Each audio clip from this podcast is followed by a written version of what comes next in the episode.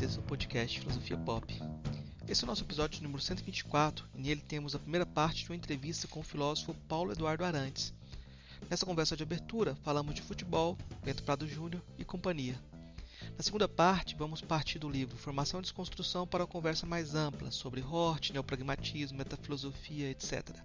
Filosofia Pop é um podcast que aborda a filosofia como parte da cultura, a cada 15 dias, sempre às segundas-feiras, a gente vai estar aqui para continuar essa conversa com vocês. Intercalando com nossos episódios normais, de quando em quando vamos apresentar episódios com entrevistas temáticas especiais. No dia 2 de maio, ontem, o podcast Filosofia Pop completou 6 anos. Neste período, já deve ter gente que começou a graduação já terminou o curso.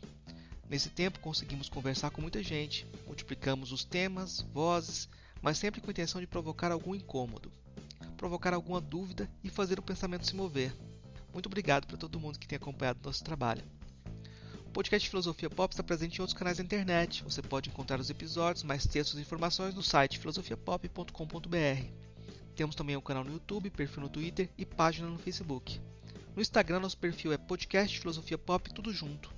Você também pode mandar um e-mail para a gente no contato filosofiapop.com.br. Continuamos com nossa campanha de financiamento coletivo no Catarse. A ideia é arcar com os custos de edição e hospedagem. Conseguindo um valor maior, podemos melhorar equipamentos e promover a transcrição de episódios. Para isso, assine o Catarse do Filosofia Pop em catarse.me barra filosofia pop. A contribuição mínima que pedimos é de R$ reais mensais. Se você quer ajudar, mas não pode contribuir financeiramente, dê aquela força na divulgação dos programas, compartilhe nas redes sociais, faça comentários e continue esse diálogo. Antes da pauta principal, você vai escutar a leitura do artigo de Bento Prado Júnior, Só Comparáveis a Nós Mesmos. No final do episódio de hoje, trazemos o texto também de Bento Prado Júnior, Alegria, o gol de Ronaldinho. Vamos então para a nossa conversa sobre uh, futebol, Bento Prado e etc. com Paulo Eduardo Arantes. Só comparáveis a nós mesmos. Texto de Bento Prado Júnior na Folha de São Paulo de 12 de maio de 1996. Nada mais justo do que o empate no último jogo entre Palmeiras e Corinthians.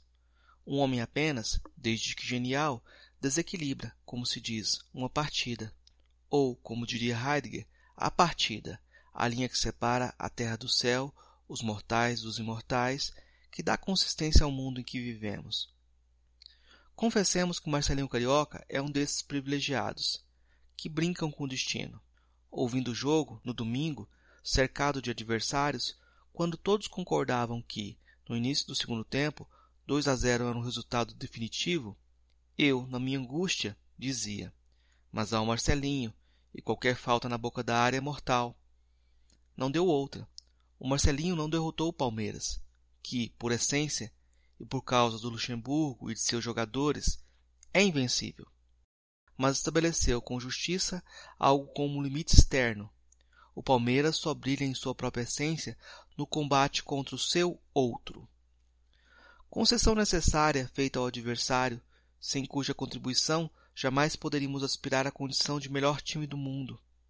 É preciso referendar que não somos comparáveis, a não ser ao Santos de Pelé, que foi circunstancialmente melhor apenas por uma década efêmera, senão com nós mesmos, isto é, com a academia. O que era academia? Sócrates, Platão, Aristóteles, Shakespeare, Montaigne e Pascal? Não, caro leitor. A academia era aquela de Dom Ademir da Guia. Éramos então melhores, como sugeriu na televisão o excelente César, que era nosso atacante, ou somos melhores agora? Ou terão nossos adversários perdido categoria. Uma coisa é certa: assistindo, hoje, aos jogos do Palmeiras, lembro-me de décadas atrás, quando éramos todos felizes no Brasil. O Rivaldo não joga igualzinho ao Ademir da Guia, como sempre sonhei jogar e tento fazer filosofia. O próprio Kleber não está virando uma espécie de Luiz Pereira? Comemoremos, paulistas e brasileiros. Ludopédium habemos temos futebol.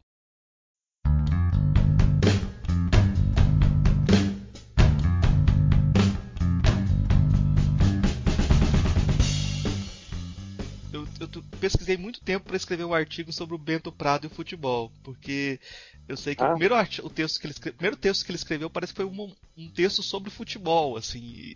Foi, você sabe o que, que é? É um, posso... não sei se era sobre a segunda divisão, uma disputa na segunda divisão paulista, algo assim, não é? Exatamente. Ele é, de, ele, é, ele é de Jaú. O Bento é de Jaú, do interior de São Paulo. E na cidade de Jaú eu vi jogar muito, durante muito tempo e chegaram a ter bons times.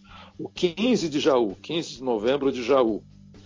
E num determinado momento, quando essa estreia, essa estreia jornalística do Bento Prado, que foi num jornal local em Jaú, ele devia ter acho que uns 15 anos, 14, 15 anos, ou um pouquinho mais talvez. E ele escreveu um artigo de protesto, de denúncia, porque no fim do Campeonato Paulista, os dois últimos deveriam ser rebaixados. Um dos dois últimos deveria ser rebaixado. Uhum. Os dois últimos foram o Jabaquara, da minha cidade, que era de Santos, e o 15 de Jaú, da cidade dele, em Jaú. E o, o rebaixado foi o 15 de Jaú, porque o, o Jabaquara não podia ser, porque ele era fundador da Federação Paulista de Futebol. E baseado nesse princípio iníquo e legal, tradicionalista e obscurantista, segundo ele, o, o 15 de Jaú foi rebaixado. Ele que ficou indignado escreveu um artigo. O primeiro artigo dele, de fato, foi, foi sobre futebol, foi o 15 de Jaú. Na época em que jogava um. Tinha um zagueiro famoso, no 15 de Jaú, chamado Guanchuma. Guanchuma é uma planta em que os caipiras se seguravam na beira da estrada para evacuar. Agarrava Guanchuma. E todo mundo na cidade, na região, sabia o significado de Guanchuma. Guanchuma era o apelido dele, mas cara, ele passou para a história como jogador de futebol chamado Guanchuma. Olha só. Todo E- tempo. É, Eu acho curioso porque depois. Eu não sei se a gente pode já começar a conversar. Essa... Mas, se você quiser falar sobre futebol, podemos começar sobre futebol. Tá. Eu E, mas por que você estava interessado no futebol?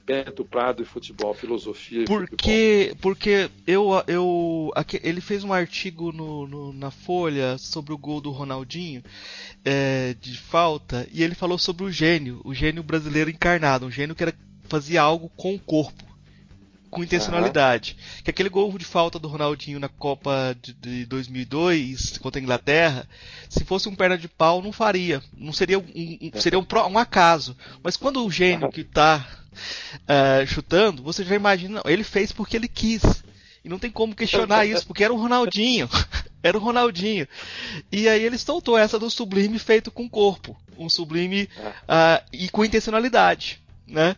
E é, a gente ia participar de um congresso sobre corpo.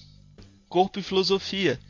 Aí eu peguei esse negócio e falei, olha, isso aqui dá um gancho interessante pra gente pensar isso daqui. E até por, por essa coisa da paixão. Porque é, o Bento falava também sobre como uma pedagogia do futebol. A ideia do torcedor também. Você se contorcer. E aquela coisa que a gente faz. Se você torce para um time, eu torço para o outro, a gente contorce as conversações para fazer com que o nosso time seja é, seja o melhor em algum sentido. A gente conta a história a partir do nosso ponto de vista. E ele, o Bento tem um- uns artigos que ele escreveu que do- duas versões diferentes sobre futebol e filosofia. Que ele falou que queria jogar, fazer filosofia como o Rivaldo jogava bola. E aí você tem aquela crítica do Rivaldo. Imagina um time só com Rivaldos. Não ia, não ia dar certo nunca. Todo mundo ia baixar a cabeça e chutar pro gol de qualquer, qualquer lugar, sair de blando. Então. E a outra era a imagem do fazer filosofia como ele jogava bola na rua. Chutar a bola na frente, na parede e pegar na frente. Eu falei, "Ô, outra vez, quando o outro aparece, você se desvia do outro. Você não, não enfrenta o outro. São duas metáforas muito marcantes por isso, porque o Rivaldo é um jogador que a gente tinha essa, essa passava raiva com ele, né? Porque ele baixava a cabeça, ele e o, o esse drible de chutar na parede e pegar na frente parece muito delesiano, né? Essa coisa de quando o outro aparece eu me esquivo dele. Aí eu pensei até que ponto que isso pode ser pensado com a filosofia dele também.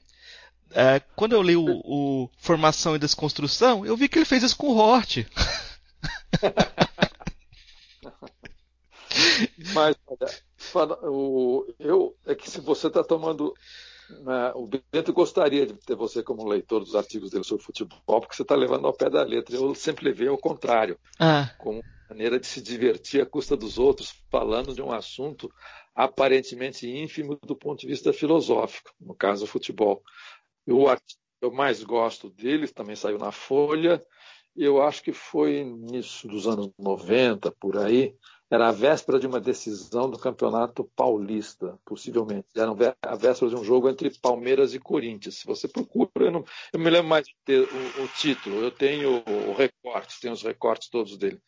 Em que, em um certo momento, ele compara, ou diz o Palmeiras, vocês têm, uma, vocês têm uma falsa ideia do Palmeiras, porque o Palmeiras não existe no mundo sublunar, no mundo sensível. O Palmeiras é uma ideia, uma ideia platônica. e, vai, e daí vai, e vai por aí. Eu gostei tanto do artigo e da comparação que ele faz que eu comecei a usar para o meu time, que eu sou Santos de coração, uhum. sou de Santos, meu avô fundador do Santos, vi o Santos no auge jogar.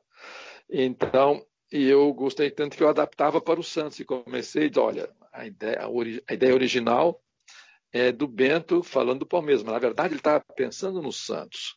Aí eu adaptei da seguinte maneira: o Santos também é uma ideia, é uma forma no sentido platônico. Só que é, o Santos é uma forma platônica que aparece de maneira efêmera no mundo sublunar, raramente, de 100 em 100 anos. Quem viu, viu. Quem não viu, não viu o absoluto que é a verdade dessa forma. Aí eu comecei a passar adiante essa história.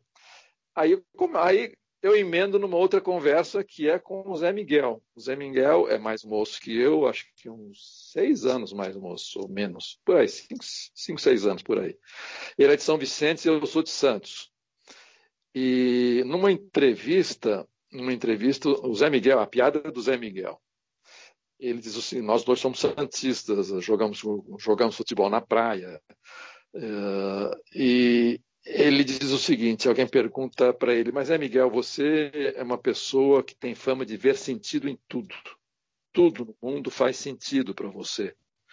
E ele tem uma história de, de, vida pessoal, familiar trágica. Ele perdeu uma mulher, perdeu um filho em condições dramáticas. E mesmo assim, ele é o Zé Miguel, é aquela força que a gente conhece. E ele diz: é verdade, eu vejo sentido em tudo, sim. E é uma característica que eu reconheço, pode ser um defeito, pode ser uma qualidade, mas uh, é um, há um paradoxo nisso aí, diz ele, por causa do meu amigo Paulo Arantes. Porque eu e ele, eu vejo sentido em tudo porque eu vi o absoluto, eu vi a verdade, que é o Santos Futebol Clube dos anos 60 jogando. E o Paulo também viu. E concorda comigo que nós vimos juntos, na mesma época, o absoluto, a verdade, a luz, a ideia platônica por excelência. Só que, em função disso, eu vejo sentido em tudo. E o Paulo não. Contraditoriamente, paradoxalmente, ele não vê sentido em nada. E, no entanto, nós dois vimos a verdade. Como a verdade é uma só, eu não sei como explicar esse paradoxo. Está numa entrevista dele. É, eu, estou achando que o Santos é praticamente a máquina do mundo que o Drummond viu. Pô, o, livro dele, o livro dele é a máquina do mundo. É a mineração, é o capitalismo. Pode máquina do mundo. Bom, se dizia que era uma máquina que jogava sobre música. É, mas é, é uma coisa impressionante, já que você quer falar sobre futebol. E ele, eu, obviamente, o veneno e remédio, eu não, eu acho que é muito bola para cima. O último capítulo chama Bola ao Alto. Né? Eu acho que é muito uma, a, a, interpretação do Brasil dele é, é alta demais, é muito bola, é muito bola ao alto. Mas o que mais me fascina no livro, bom, o livro é um excelente livro, indiscutivelmente, enfim, é uma, é uma proeza como interpretação do Brasil através do futebol. De fato, é o melhor livro sobre futebol já escrito no Brasil. Mas o que mais me fascina é justamente o primeiro capítulo, que é a evocação da infância e juventude dele na praia, jogando futebol na praia que é exatamente a minha juventude, a minha adolescência e juventude jogando futebol na praia antes de ir para São Paulo para a faculdade. E a sensação, de, o sentimento utópico de se jogar na praia numa tarde, numa tarde já caindo ou de manhã cedo é um negócio inacreditável.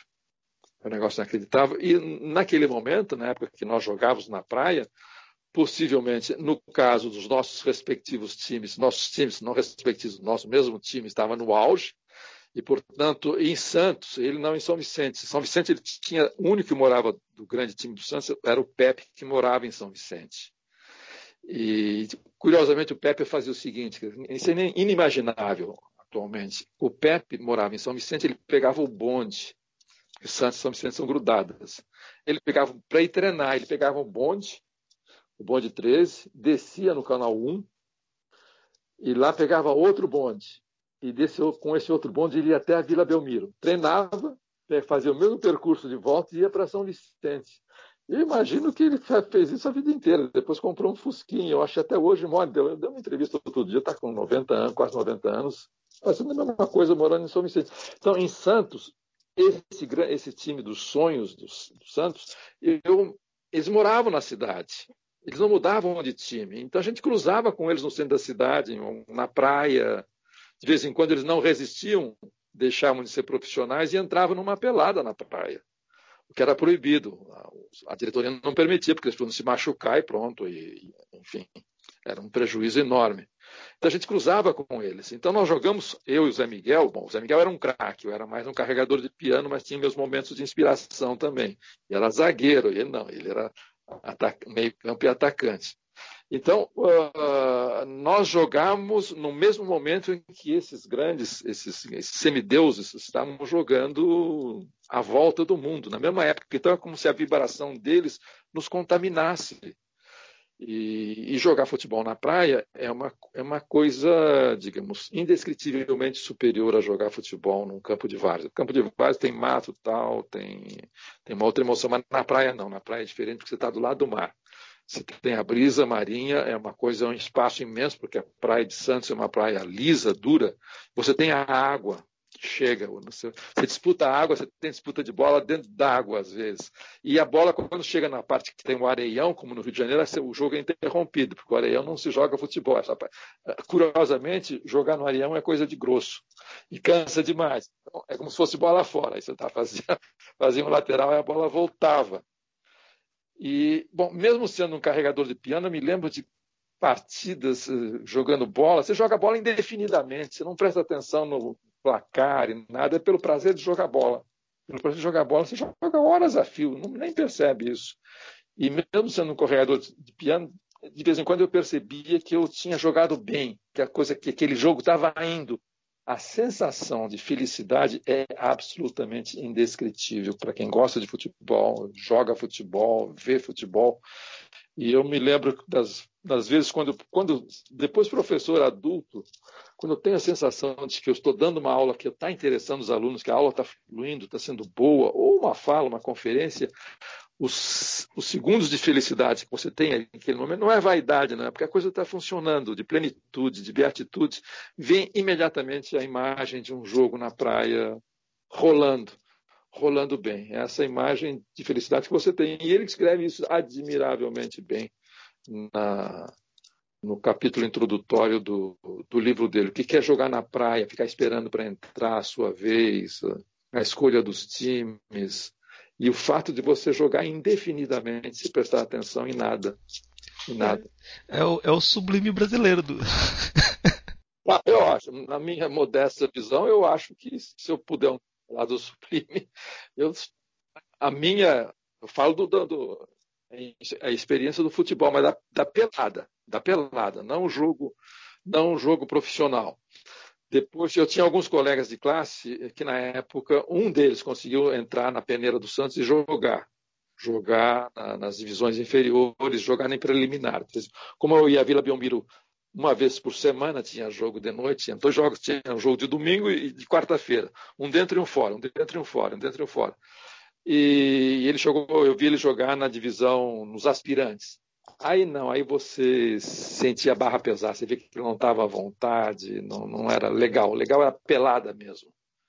Aliás, o Zé Miguel cita na, na, nessa, nesse capítulo inicial a famosa frase do a, a famosa frase do, do de, do Nelson Rodrigues. Diz o seguinte: a mais sórdida pelada, a mais, a, a, a mais sórdida pelada tem lances de drama shakespeariano. No meu caso não era drama shakespeariano, era, era um drama. Você podia, ser, podia ficar arrasado, mas é uma, é, uma, é uma coisa à parte. É uma coisa à parte. E ali, você, ali, ali eu acho que o futebol real está ali. A experiência do futebol jogo na praia, jogo na pelada, na rua, no terreno baldio. Tanto é que a partir de um certo momento eu não fui mais a campo de futebol. Né? Um pouco por preguiça, um pouco por falta de companhia, meus amigos iam futebol não, vão, não iam mais. Aí eu comecei a frequentar e fui com meu filho pequeno, depois parei, nunca mais fui, e comecei a frequentar alguns anos atrás com meu neto, adolescente. E o que, que a gente ia ver? Não ia nos jogos, nesses jogos profissionais, que não tem mais nenhum significado, é baixo, está completamente decadente. Nós vamos um futebol, nós íamos ver jogos do Campeonato Paulista da segunda, terceira e quarta divisão.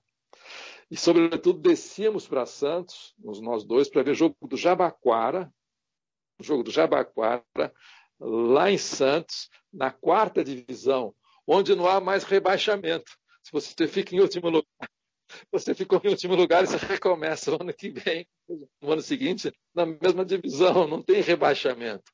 Mas os melhores jogos que nós vimos nesses últimos anos, no campo, na beirada do campo, com 300 pessoas, 100 pessoas torcendo, xingando, participando do jogo, foram nessa na terceira e na quarta divisão, ou aqui em São Paulo na Rua Javari, ou na Comendador Souza vendo o Nacional, na Rua Javari vendo o Juventus.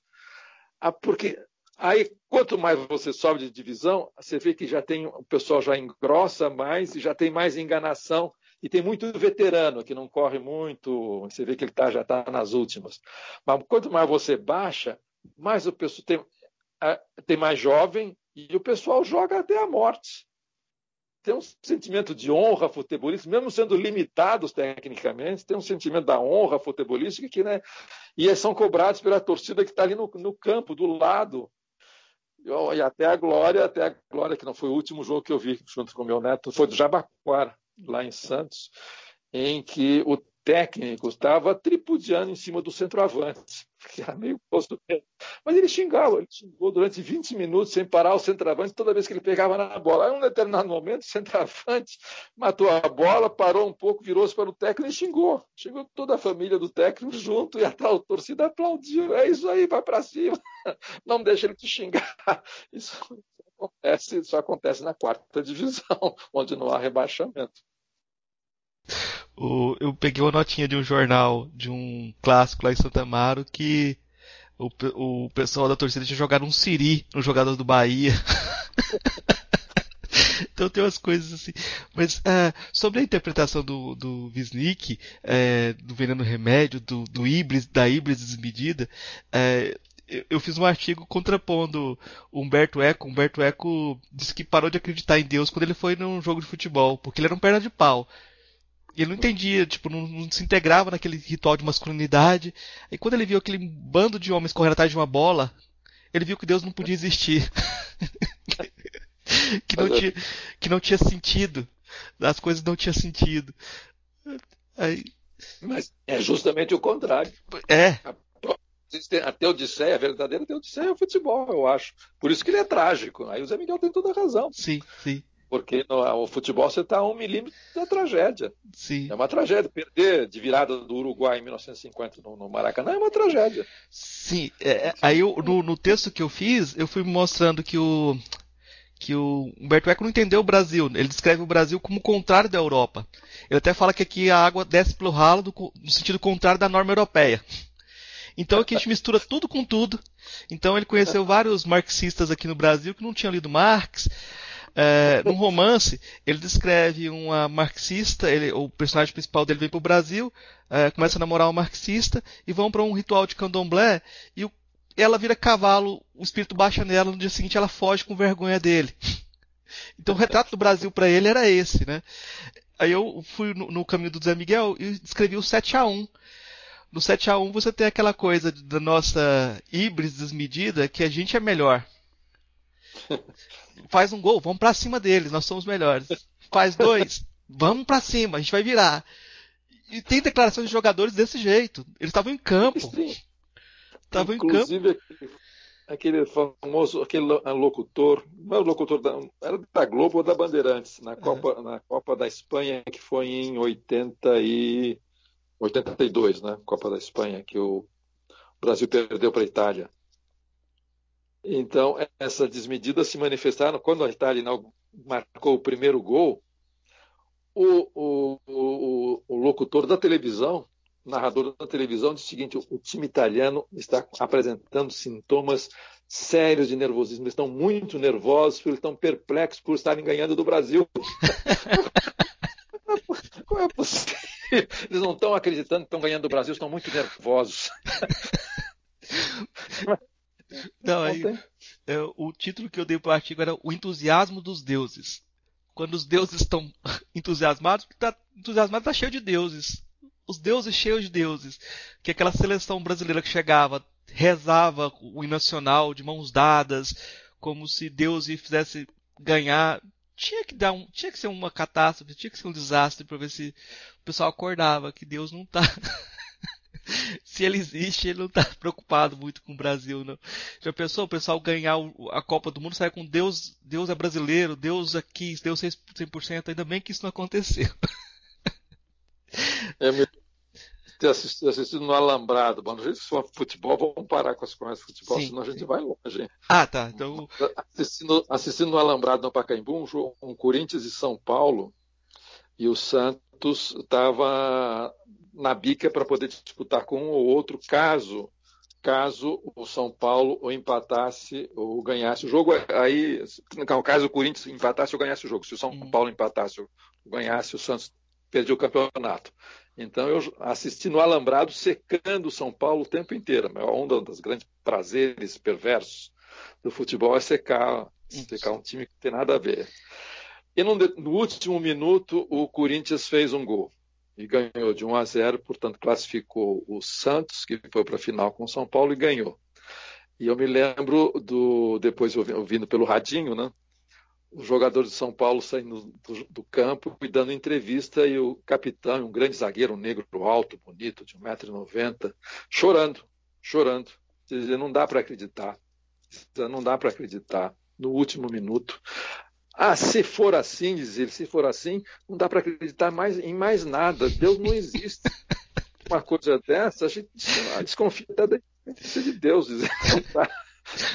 É isso é isso mesmo. É isso mesmo, é isso mesmo. Mas é, eu, eu queria, só pra gente talvez fechar esse caminho do futebol, porque eu acho que no começo você marcou uma diferença entre a forma como você via futebol e a forma como o Bento via. E uhum. ele acabava anunciando de brincadeira, mas essa brincadeira uh, com sentido, que o futebol tinha uma pedagogia do futebol, essa pedagogia do torcer, que você torcia as coisas. E eu, eu, acho que isso se aproximava de uma forma como ele via a própria literatura, o próprio jeito de fazer filosofia, de você poder jogar as coisas, torcer as coisas. Uh, se todo mundo, se todos os filósofos ou filósofas tivesse esse exercício de torcer e criar um ponto de vista pessoal, seria muito bom, não?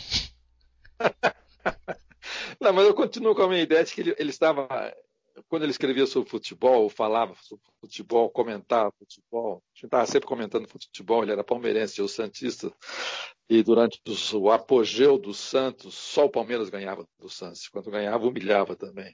Eu já vi o Santos ser goleado pelo Palmeiras com Pelé e tudo era sempre no tom de brincadeira. E eu sempre achei que os artigos dele sobre futebol era, era tinha um espírito modernista no sentido da poesia modernista, de elevar um assunto ínfimo, mas era na, na acepção do poema piada. Ele, tava, ele sabia que ele estava fazendo piada, que ele estava brincando, que ele usava o estilo sublime da metafísica, falando, enfim, usando todo o arsenal do vocabulário filosófico, mas para se divertindo, se divertindo com quem joga poeira na, quem joga areia dos outros, e porque ele era filósofo e assim por diante, então ele se divertia um pouco diante da, da, da possibilidade de ser argumentos irrefutáveis, porque feito em termos filosóficos por um especialista na matéria.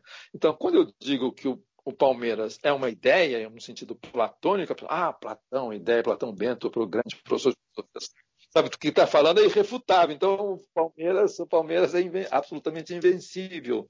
E me, aí eu me lembro que no, no, nesse artigo ele dizia mesmo se amanhã o Corinthians vencer por uma infortúnio, por uma injustiça que só os deuses explicam, no mundo das ideias, o Palmeiras estará eternamente ganhando do Corinthians, porque ele é uma forma perfeita do bem, da justiça e da verdade. Ponto, acabou. Era essa brincadeira. É era, era todo mundo via que era uma brincadeira e, enfim, não era. Ele não estava filosofando, ele estava usando o jargão filosófico para fazer uma espécie de crônica piada, como se alguém estivesse levando a sério a um jogo. Mas justamente a coisa que a gente mais leva a sério, como se sabe, é o jogo. O resto não importa. Nada mais sério do que o jogo. Isso é um lugar comum da filosofia universal. Sim, sim. O... Eu, eu vou, vou começar a conversar sobre o livro, mas vou começar continuando essa conversa sobre futebol. Porque eu comentei com você que eu achei que o Bento deu um drible no Hort. Esse drible de chutar a bola na parede e pegar ela na frente. Porque o Hort vem aqui traz um texto sobre, sobre a posição dele, um, a, a ideia de redescrição era a palavra nova do vocabulário dele, e o Bento pega e fala: vem cá, isso aqui já existe lá atrás.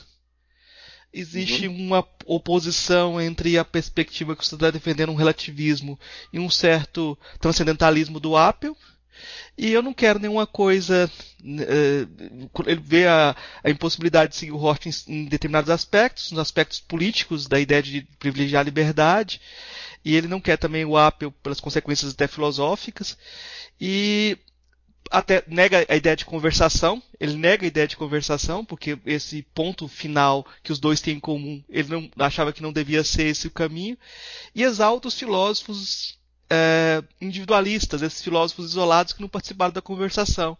Então é como se falasse, olha, você veio para cá, eu vou voltar com a bola para casa. faz sentido não, essa. Não, não, não, faz sentido. Não, não. Agora estou dando risada porque você se lembra bem da, da, exposição do Bento e eu não me lembro mais. Eu não me lembro mais. Eu, eu publiquei o livro, mas eu não, não reli tudo. E eu não me lembro mais da, da, da fala do Bento. Agora você me, dá, me, me falando, estou começando. está se divertindo às custas do Hort, entre sim. outras coisas. Como ele se divertia nos artigos sobre futebol. Sim, sim. E, e mas esse, esse, esse jogo de uh, do filósofo individualista, essa negação da conversação, eu acho muito interessante também, muito sintomática de como a gente faz filosofia no Brasil. Uhum. É. Ah, bom, porque bom, aí, aí já é aí já é velha guarda, né? Mas põe, no caso do Bento, põe velha guarda, disse, eu fui aluno do Bento. Uh, e, e sempre sempre se foi encarada a filosofia pelo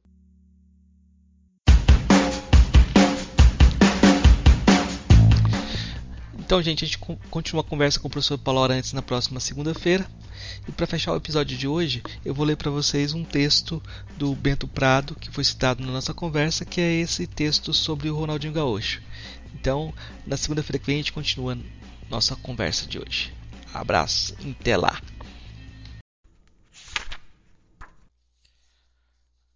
Alegria, o gol de Ronaldinho. Errar a perfeição e é com dificuldade que lhe emprestamos fé quando a vemos explodir inesperadamente aos nossos olhos. Assim foi o gol de bola parada feita pelo Ronaldinho contra os ingleses, nas quartas de final da Copa do Mundo deste ano. É claro que muitos disseram: foi por acaso, não foi intencional. Mas isso é discurso dos ressentidos, ou, no melhor dos casos, daqueles que jamais jogaram futebol, que não têm olhos de ver a bola, as jogadas, o possível e o impossível, e que confundem, por não saber filosofia, o resultado incerto com o mero efeito casual. É certo que há gols inteiramente casuais e que podem, mas isso implica em erro de categoria, ser considerados bonitos. É o caso, por exemplo, do gol feito por um lateral direito da seleção brasileira, de cujo nome não me lembro, que teve uma brilhante, mas curta carreira no futebol e que encerrou por participar de feitos criminais. Ele pegou a bola no meio de campo, levantou a cabeça, viu os atacantes brasileiros que avançavam e tentou lançar-lhes a bola, digamos, um chuveirinho à distância, ou melhor, um chuveirão homérico. Quis o acaso, o vento, a pressão atmosférica, a temperatura, tudo enfim que não depende da jogada e da intenção e que a precede como a natureza nos precede, que a bola flutuasse em direção ao ângulo direito do goleiro adversário, contra todas as expectativas, tanto as do atacante como a do defensor. Era um gol indefensável, certamente, mas também um gol involuntário. No momento em que vi aquela cena, percebi o paradoxo. O gol era lindo, mas carregava consigo uma falha. Não era obra de um artista, mas um puro fenômeno natural. Seria talvez sublime, como um penhasco infinito que nos devolve a nossa insignificância humana. Ao contrário do que dizem alguns imbecis involuntários, uma expressão que imita o vocabulário de Nelson Rodrigues, que também era cronista esportivo, o gol de Ronaldinho foi muito diferente. Para quem já jogou futebol, como eu, estava na cara.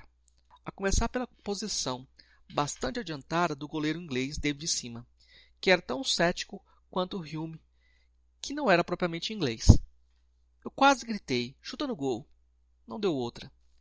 Já a maneira como Ronaldinho correu para a bola, a força do impacto do pé direito na chamada esférica, tudo, enfim, mostrava a intenção clara de agredir o arco do adversário. Ninguém centraria uma bola com aquela violência, aquela volúpia.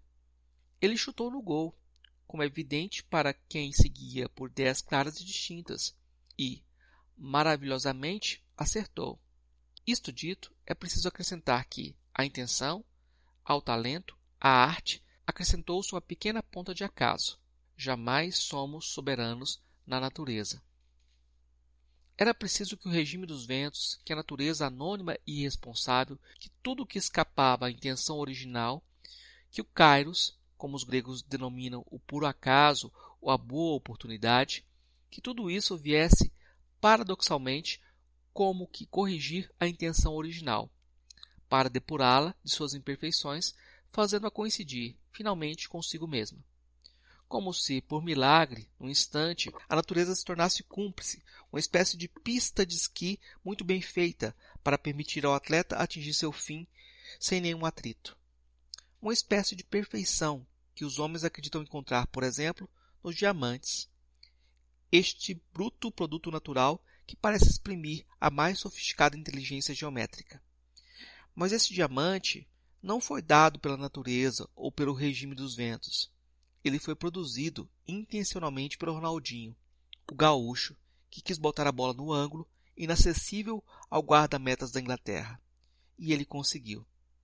Que felicidade!